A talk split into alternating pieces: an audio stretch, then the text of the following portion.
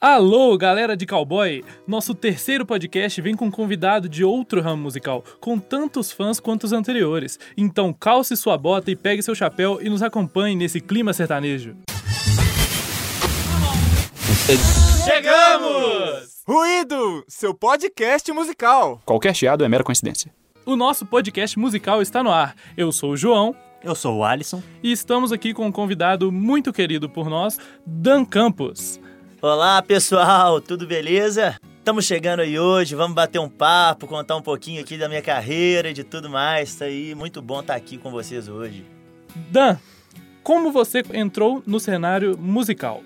Então, a história é longa, apesar de que eu só estou é, no ramo musical profissionalmente há quatro anos, a história parece que tem mais tempo do que isso, porque já passei por gêneros diferentes, então eu vou dar uma resumida.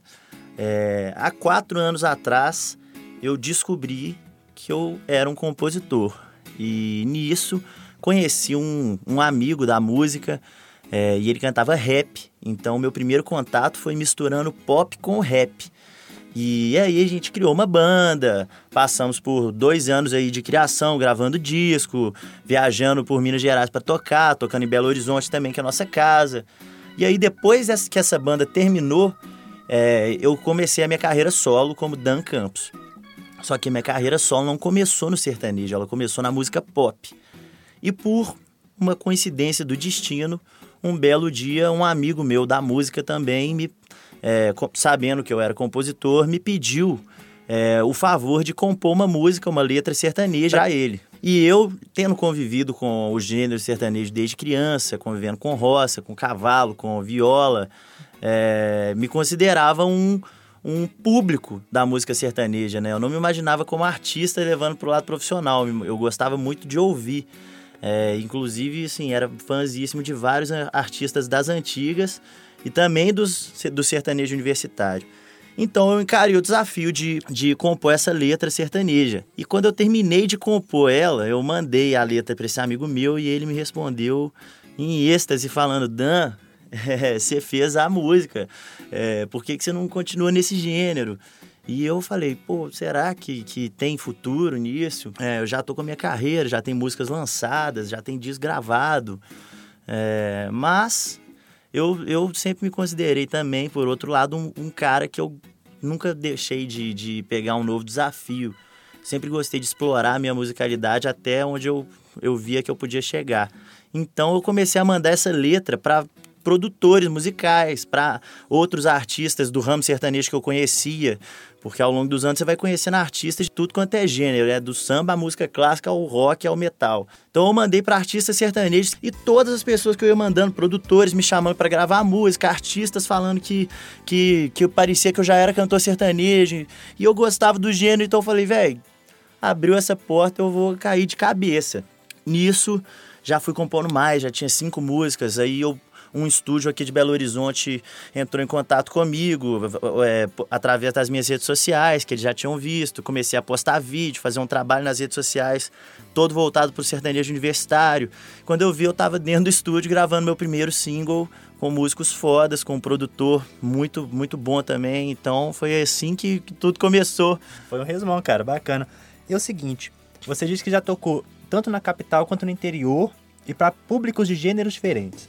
Primeiro eu gostaria de saber como foi, é, ao seu ver, como está o calor do público dentro desses gêneros, porque você começou no pop, tocou no, na capital, no interior e agora tocando no sertanejo também, capital interior. Eu gostaria de saber, em ambas as situações, como está o público pop no interior, por exemplo, e como está o da capital. Saber como é que é essa recepção do público. Cara, foi uma maluquice ver ah, o jeito que os dois públicos interagem. É, por exemplo, a primeira vez que eu fui para Divinópolis foi na minha carreira pop. Primeira vez, né? E eu cheguei lá e as, as pessoas elas vão lá e elas assistem o show.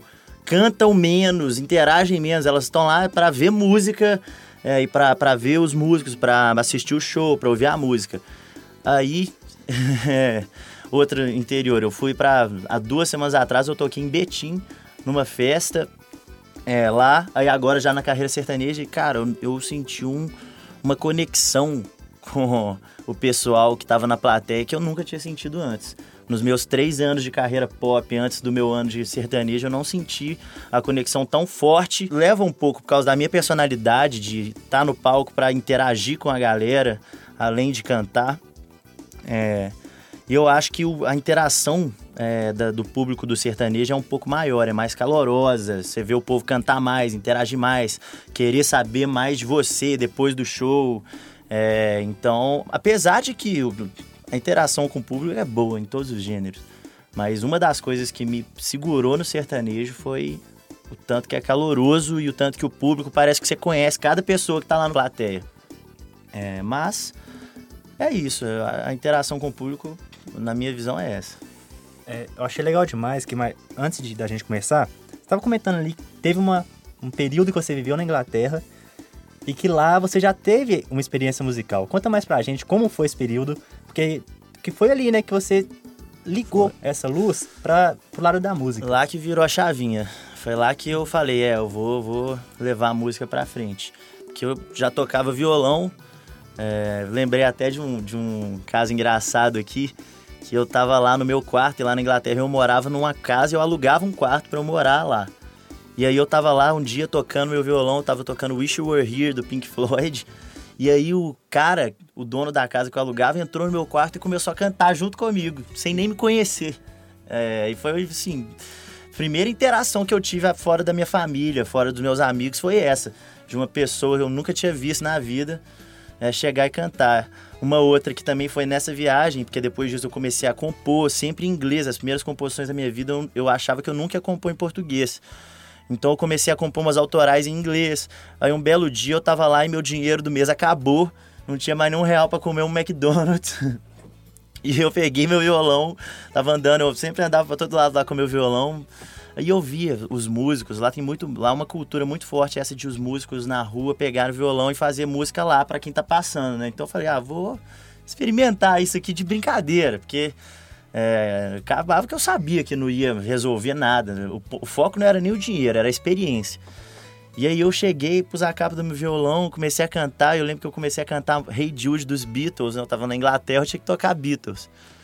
E quando eu vi, tinha umas 10 pessoas, criancinha pulando. E foi assim, eu, quando eu tava vendo aquilo lá, eu falando, não tô nem acreditando que eu tô aqui fazendo isso. É, e essa foi a primeira interação com o público que eu tive na minha vida. Foi. Dá nem pra acreditar, né? Que foi assim, mas foi muito marcante. Foi só me incentivou a chegar aqui no Brasil e correr atrás do sonho. Pois é, rapaz, a grana pintou igual pros Beatles ou não? Cara, vou te falar que deu pra comer um, um McChicken lá depois do McDonald's. Resolveu, pelo menos aquela noite lá, resolveu. deu pra sobreviver aquele dia, né? É, como você disse, você já passou por, por muita coisa nesse mercado musical, nessa sua carreira. É, eu queria saber quais são as maiores dificuldades para você, quais foram as maiores dificuldades e quais são as maiores dificuldades ao entrar nesse mercado e o que você precisa enfrentar para realmente crescer dentro disso? Oh, uma dificuldade é show sempre vai dar um probleminha ou outro. Se a sua produção não for a produção que hoje em dia o Wesley Safadão tem, você pode saber que um probleminha ou outro está sempre sujeito a passar por eles e, e às vezes você tem que agir rápido para você contornar uma situação, para não ficar constrangedor. Seu violão arrebenta a corda no meio da música, continua é, o microfone parou de funcionar no meio da música, faz um sinal para a plateia cantar. E eu, e eu sofri muito com isso no começo, porque quando você não tem muita experiência de lidar com o público, você, você acaba passando uma vergonhazinha ali e outra aqui. É, hoje em dia dá problema, a gente se vira lá na hora e costuma contornar bem. Uma outra grande dificuldade que qualquer músico, independente do gênero, do que for, vai viver uma hora ou outra é a competição quando você está começando. Você, tá, você tá lá e, meu amigo, tem outras mil pessoas em cada cidade querendo o mesmo sonho que você. Então é batalhar demais. Você não pode desistir. Você não pode achar que é porque tem outros caras que são bons também que você também não vai ser bom. E tem espaço para todo mundo. Música, é, ao mesmo tempo que tem essa competição, eu não gosto de ver música como competição, porque dá para todo mundo. Tem música é para se ouvir público não falta e artista também não pode faltar, não. Você só tem que querer fazer de tudo pra você dar o seu melhor. É, e aí, já passou alguns momentos mais interessantes, mais difíceis, com fãs? Alguma experiência mais, mais íntima ou não, quem sabe? ah, depois. Eu, eu sou solteiro, né? Fica aí. Fica aí a dica. ah, desce do palco. Não, mano, eu, a melhor parte é quando você sai do palco e vem a interação com os fãs. Não tem jeito. O povo, quando você vê que tem gente lá querendo falar com você e falar que gostou do seu show, não tem sensação melhor. Eu, depois de cada show, faço questão de, de descer e curtir um pouquinho com a galera. Mas já aconteceu um dia que eu tava dando um show aqui em Belo Horizonte, passou um negócio voando assim do meu lado, era uma pedra de gelo. Aí quando eu vi, tinha outra vindo. Tinha um cara bêbado na plateia jogando gelo no palco. Aí pegou um em mim, pegou um no sanfoneiro. Aí quando eu vi, foi o segurança lá e tirou o cara lá. Mas até hoje, essa foi a situação mais estranha que eu já passei com fãs. Na verdade, eu acho que o cara nem devia ser meu fã, né? Pra estar tá jogando gelo no palco. Mas, graças a Deus, já vivi muita coisa boa e muita relação legal com amigos, com pessoas que estão nos shows. É sempre muito bom. Comentou dessa vivência com público, de palco, de show. E o perrengue, cara? Você viveu na Inglaterra que acabou a grana, mas e aqui no Brasil, que essa cultura da galera dar a grana ali na praça não é tão grande? Talvez, não sei se aqui é o caso, mas no Brasil dá nem pra salvar o McDonald's. Como é que é? Cara, já tomei tanto calote em show. Até você ir, ir tocar, até se arrumar um empresário para mandar o seu contrato lá ser assinado, você vai estar tá sujeito a, a, dar show e não receber nada, nem, nem a Coca-Cola do final para matar a sede. É, mas isso, graças a Deus, a gente, depois de muito sufoco, conseguimos ir ganhando um pouco mais de respeito no mercado. Mas um perrengue muito massa. Massa hoje em dia, né? Porque no dia foi perrengaço. foi num show que eu fui dar recentemente agora em Divinópolis. E a gente tava lá. É, o show foi uma maravilha, descemos do palco.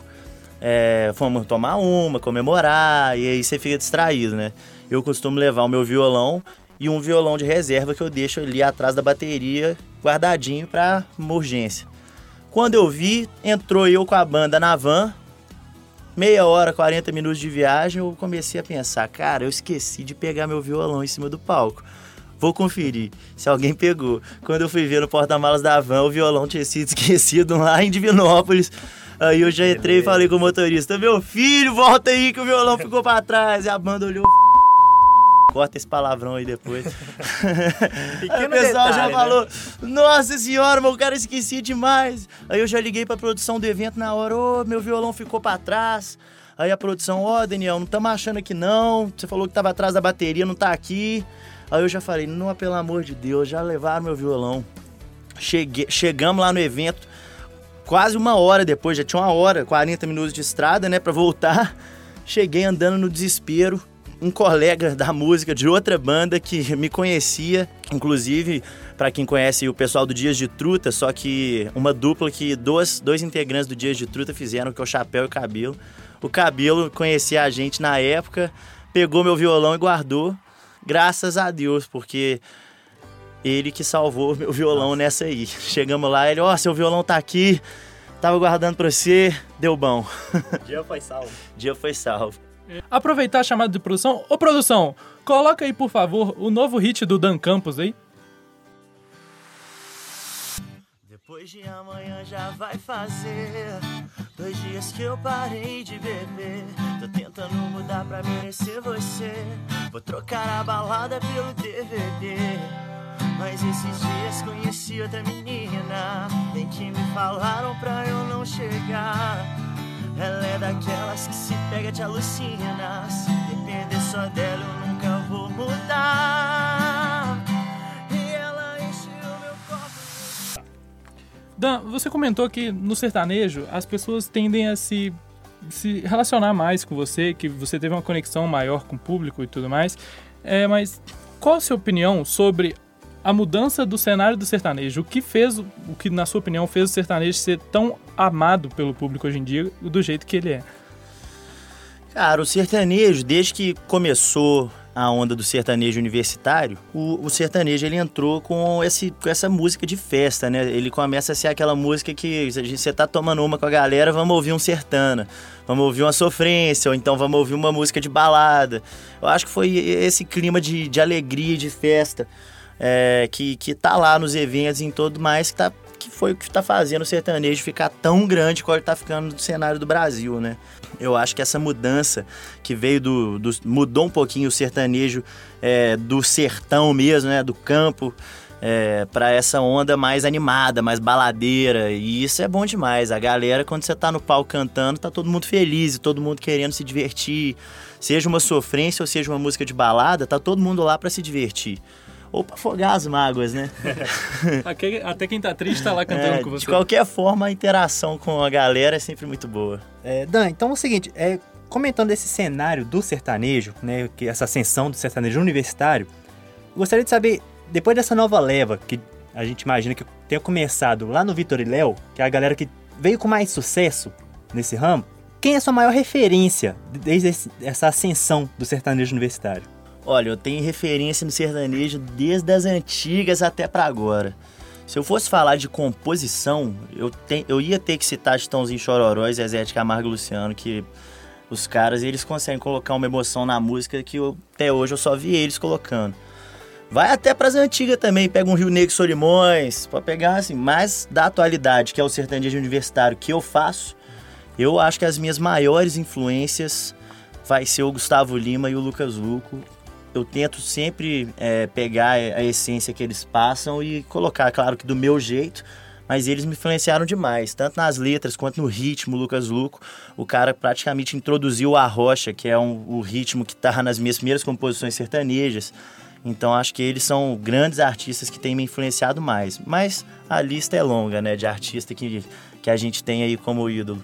Dan, contando com toda essa competição que você comentou no mercado e tudo mais, que é o que mais dificulta a ascensão nesse mercado sertanejo e qualquer outro mercado, o que você traz como um diferencial na sua música para aparecer tanto nesse mercado, para crescer como um cantor? Cara, eu, eu acho que um dos meus grandes fortes tá, na, tá nas minhas apresentações ao vivo. Eu gosto demais de estar lá em cima, de interagir, quem me vê no palco vê o tanto que eu fico feliz de estar lá. Então eu acho que isso é, é o meu grande forte, é, são as minhas performances.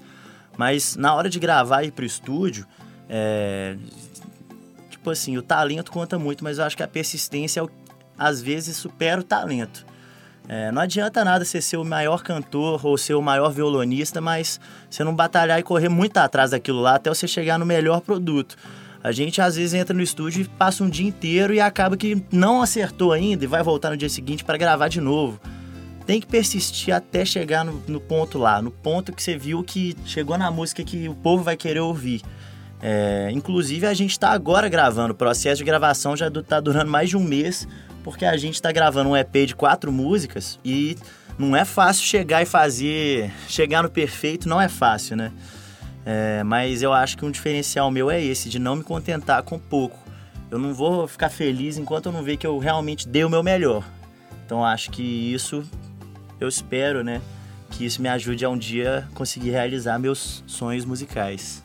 Então, agora que a gente está chegando nos momentos finais né, da nossa conversa, boa pra caramba, eu gostaria de saber, como você citou mesmo, que já está nesse último mês trabalhando na produção de, de, é, de músicas novas, Fala mais sobre seus projetos que estão em andamento, o que a gente pode esperar né, nos próximos meses e como você vai disponibilizar tudo isso pra gente, como podemos acompanhar você, a galera que é seu fã, que vai ser seu fã quando você começar a lançar seu trabalho nas redes. Conta mais pra gente como é que vai acontecer tudo isso daqui pra frente.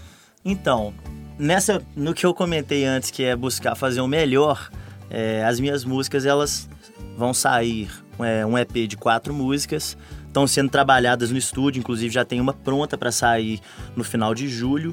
É, a gente está criando uma estratégia em volta disso para lançar na hora certa, para direcionar para o público certo que eu busco alcançar. É, então essas músicas elas vão ser todas disponibilizadas nas plataformas de música, Spotify, Deezer, Apple Music, é, em todas vai estar disponível. As, a, como a minha carreira ela sempre foi muito importante para mim, a carreira que eu tive antes de eu atingir o sertanejo, foi a música pop. Essa carreira está toda disponível nas redes sociais. Se você buscar meu nome artístico Dan Campos, você vai encontrar algumas é, das minhas canções lá. E eu faço questão de deixar elas lá porque mostra um pouco da minha essência de músico, de onde que eu venho, de como é que eu penso, né? Então eu acho que vale os meus fãs atuais e os futuros fãs conhecerem tudo que o Dan Campos é, consegue fazer. É, aquele, é aquela parada. Eu quero explorar a minha musicalidade em tudo que eu conseguir explorar. Então vai que daqui a 10 anos eu invento de cantar rock and roll, né? Mas esses projetos hoje em dia são totalmente focados no sertanejo. Meus shows hoje em dia, é, para quem já conhece, já sabe, né? E para quem vai conhecer depois dessa, desse podcast, vai, vai conhecer, espero que goste. As minhas autorais já tem algumas disponíveis no Instagram como vídeos.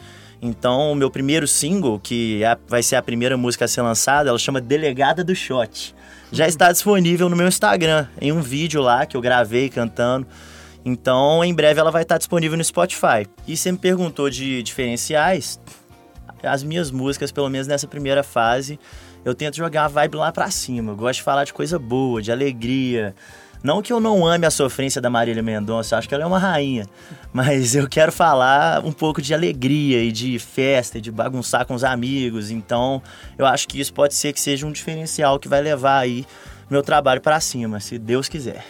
Dan Campos, muito obrigado pela sua presença aqui conosco. Agradecemos muito por estar aqui gravando. Fala aí pra galera onde que elas onde todos podem te seguir, onde que a gente encontra as redes sociais, Spotify. Deixa isso aí para todos que ouviram o podcast poderem te acompanhar nessa sua carreira. Então, pessoal, a minha principal rede de trabalho hoje em dia é o Instagram. É, vocês vão me achar no Dan Campos 1. Lá vocês vão encontrar meus vídeos, link pro meu Spotify com as minhas músicas é, informação sobre a minha carreira, tá tudo lá sendo documentado sempre. Agora, quer ouvir as minhas músicas? O meu primeiro trabalho tá já disponível no Spotify. Só entrar Dan Campos também vocês vão encontrar. E a Sertanejo Universitário tá chegando no final desse mês. Espero que vocês adorem também. Tá chegando com uma vibe super pra cima. É, tá sendo a melhor fase da minha carreira. Podem procurar lá, Dan Campos. O Alisson, mais algum recado para os nossos ouvintes? Só agradecer mesmo a presença do nosso convidado. Foi sensacional. Gostei demais da conversa. Minha expectativa para ser a delegada do shot. Eu gravei porque delegada do shot, rapaz, na hora que sair, tô com uma expectativa bem alta em relação ao lançamento da música. Vou acompanhar você nas redes. E assim, cara, muito sucesso para você, oh, de verdade. Muito obrigado. Daqui uns tempos quero estar tá pagando 500 reais pra ir no seu show. Vocês vão de graça, pode ficar tranquilo. Sensacional, agora eu tô feliz demais. Aí, galera, nosso podcast fica por aqui. E um abraço e até a próxima.